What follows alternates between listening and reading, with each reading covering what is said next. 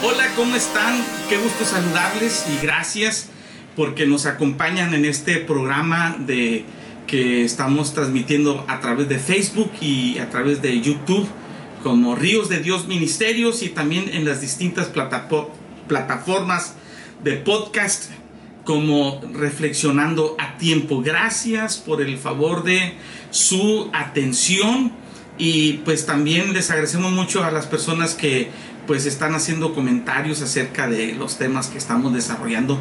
Gracias por todo su apoyo también y los invitamos para que nos, nos sigan visitando eh, en estas páginas tanto de Facebook como también de ah, lo que es el canal de YouTube y, en las plataformas de podcast y escuche lo que pues yo estoy eh, compartiéndoles cada momento, cada, cada que nos, eh, nos damos cita.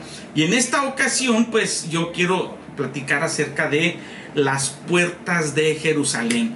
Fíjese que en, el, en este año 2020, en, en el mes de marzo del 2020, Dios me permitió hacer mi cuarto viaje a, a Jerusalén con un grupo de, de, hermanos, un grupo de amigos de aquí, de, de la región, y con unos pastores de Monclova, este, un pastor, eh, pastor Samuel Miranda, de aquí de Piedras Negras y también estuvo con nosotros eh, Susi Gutiérrez y Linda González que nos estuvieron acompañando a, este viaje. Y eh, en esta ocasión cuando estuve en la ciudad de Jerusalén yo cada, cada que estoy en la ciudad de Jerusalén me propongo estar todas las noches en el muro de los lamentos orando mientras tengo oportunidad de hacerlo y, en las, eh, todas las noches que estuvimos en Jerusalén, las cuatro noches que estuvimos en Jerusalén, Dios me permitió estar en el muro de los lamentos orando, pero en esta ocasión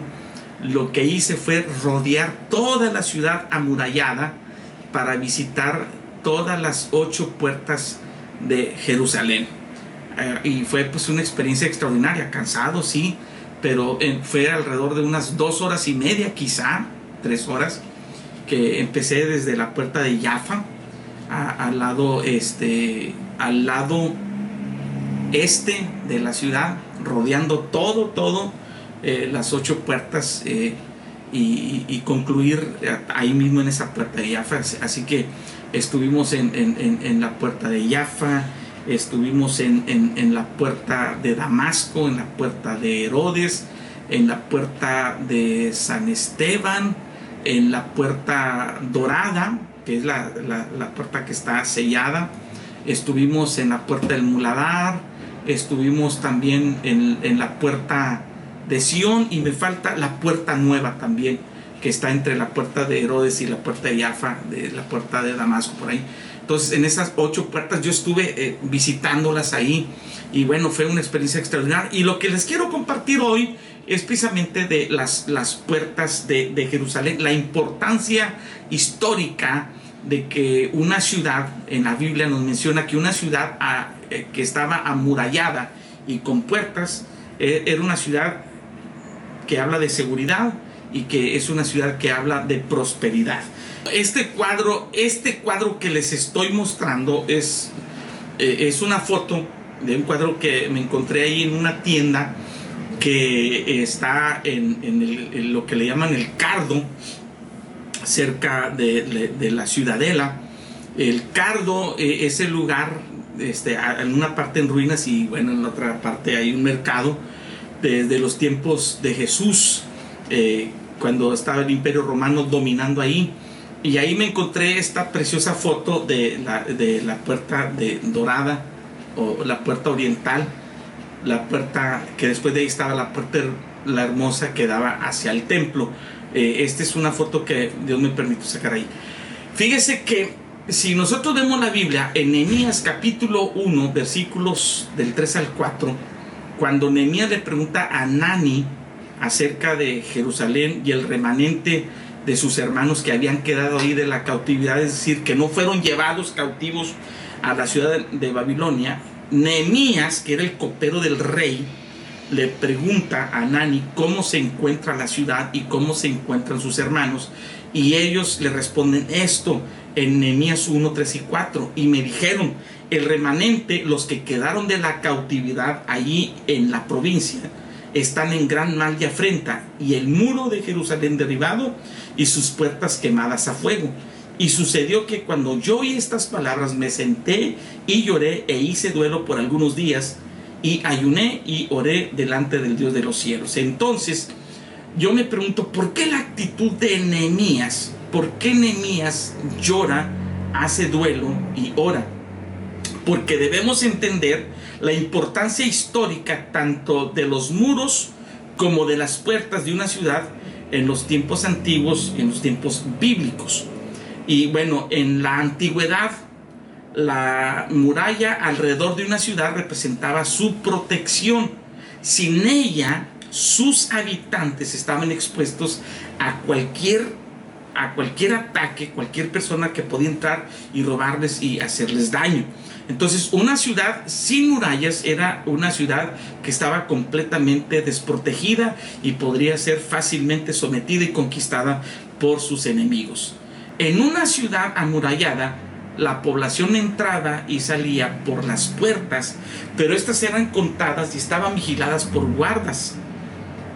Y por la noche las puertas se cerraban y la, la ciudad podría dormir con tranquilidad, este, eh, eh, porque este, estaban ahí ya resguardados con las puertas cerradas. Aquí yo les estoy mostrando también una puerta cananita de la ciudad media de bronce, allá por el año 1780 antes de Cristo, 1780 años antes de Cristo, y pues hace 4000 años para nosotros, en la ciudad de Dan, cuando nosotros fuimos al norte a visitar la ciudad de Dan, que está a las faldas del monte Hermón, ahí pues está esta puerta, eh, esta puerta cananita, y que también es conocida como la puerta de Abraham, porque ahí en Génesis 14, 14, cuando Abraham se levanta con, con los 318 nacidos en casa de su ejército para defender a Lot, dice que eh, llegaron ahí a, la ciudad de Dan y se encontraron esta puerta milenaria. Es la foto que les estoy mostrando en estos momentos y ahí vemos nosotros también a, eh, pues, eh, esa maqueta de la ciudad cananita y, cómo este, se, está mostrando la puerta que, les acabo de enseñar. La muralla de la ciudad de Dan, al norte de Israel, que también les estoy enseñando, data del periodo de los reyes entre 1200 a 580 años de Cristo. En todo ese periodo, ahí estamos viendo, ahí estuvimos también en, esos, eh, en esas ruinas de la, de la ciudad de Dan. Eh, también, por ejemplo, podemos ver eh, lo que se conoce como el, Broad Wall o como el muro ancho en el periodo del rey Ezequías hace 2600 años. Ahí les estoy enseñando también esa foto. Y él la construyó antes de la invasión del rey asirio Sennacherib, allá en el 701 antes de Cristo, y se halla bajo 7 metros del muro actual en la ciudad y ahí tomamos esa foto para que ustedes la vean. Y también les tengo esta otra imagen para que también ustedes tengan una referencia.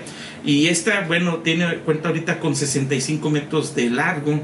Eh, quizás sea este el muro que menciona Isaías 22:10 donde dice y contasteis las casas de Jerusalén y derribasteis, derribasteis casas para fortificar el muro se está mencionando este, este muro.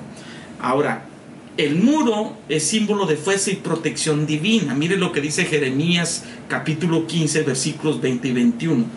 Y te pondré en este pueblo por muro fortificado de bronce. Y pelearán contra ti, pero no te vencerán. Porque yo estoy contigo para guardarte y para defenderte, dice Jehová.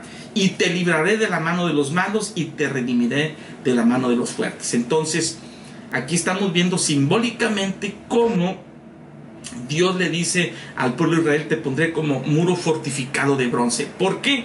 Porque el muro es símbolo de fuerza y de protección divina. Entonces estamos viendo nosotros aquí también este muro eh, que eh, podemos decir, eh, este muro se le conoce también como el pináculo del templo donde tradicionalmente se dice que fue el lugar en el que eh, en Mateo capítulo 4 Satanás llegó a Jesús ahí al pináculo del templo en la tentación.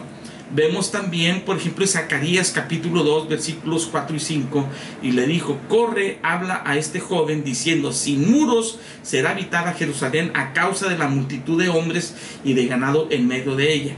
Yo seré para ella, dice Jehová, muro de fuego en derredor y para gloria estaré en medio de ella. Entonces vemos cómo el muro es símbolo de protección. En Job 1, 9 y 10, respondiendo Satanás a Jehová, le dice, ¿acaso teme Job a Dios de balde? ¿No le ha cercado, o sea, no le has puesto un muro alrededor de él y a su casa y a todo lo que tiene? Bueno, estamos viendo que el muro es símbolo de protección. Estamos viendo aquí el muro de los lamentos, eh, también que es la parte, la única parte que queda de la ciudad de, perdón, del templo de Salomón. Y más adelante en otros temas estaremos hablando precisamente de, este muro, muro, muro de oración, el muro de los lamentos que les estamos mostrando. Está el pastor Fernando y su servidor orando. Eh, esto fue en el año 2015, nuestro viaje que estuvimos a, a Israel en el 2015. Aquí estamos viendo el interior del arco de Wilson, está el otro, el arco exterior, que es el arco de Robinson. Este es el arco de Wilson, eh, que fue descubierto en 1861 y que fue construido originalmente por el rey Herodes y ahora mide cerca de 8 metros, pero originalmente medía 23 metros cuando el Valle Central era más profundo todavía. Y ahí estamos viendo escenas donde los judíos están orando cerca de, lo que es el arco de Robinson. En Mateo capítulo 11, versículo 23, el Señor Jesús profetizándole a Capernaum dice esto, y tú Capernaum quedes levantada hasta el cielo, hasta el Hades serás habitada, porque si en Sodoma se hubiera hecho los milagros que han sido hechos en ti, habría permanecido hasta el día de hoy. Y aquí vemos cómo Capernaum, les estoy enseñando también esta imagen, ahora son puras ruinas que podemos ver ahí en, el muro de la ciudad de, Capernaum. Ahora, aquí les estoy mostrando también una maqueta de Jerusalén amurallada en los tiempos de Jesús y lo señalé con, con esa línea roja para que ustedes vean alrededor todo el muro y, esta vista es como si la estuviéramos viendo desde el monte de los olivos. Esta maqueta está cerca del el Museo del Libro, eh, esta maqueta que, nosotros vemos que hoy tiene a este, pues eh, la ciudad amurallada tiene alrededor de 3, 3 kilómetros y medio de largo por 13 metros de alto donde resaltan 34 torreones y las ocho puertas que les mencionaba anteriormente. Y la, muralla actual fue edificada entre 1520 y 1542 por Suleimán el Magnífico, este hombre que amaba a la ciudad de Jerusalén y mandó a reconstruir y a edificar la muralla de la ciudad de Jerusalén. Y ahí les estamos mostrando en esta, esta es una maqueta de la ciudad amurallada en los tiempos de Jesús. Bueno, y entonces pues mostrándoles esta, la, maqueta que les digo de la ciudad amurallada eh, de, los tiempos de, Jesús. Con, esto pues eh, por el día de hoy, ¿qué le parece si este, lo dejamos y continuamos en, en otra sesión para seguir platicando acerca de las puertas de Jerusalén? Estamos apenas hablando de eh, lo que son los muros y, este, y también lo que significa bíblicamente. Pero les agradecemos mucho que nos estén acompañando y nos vemos en la próxima. Muchas gracias.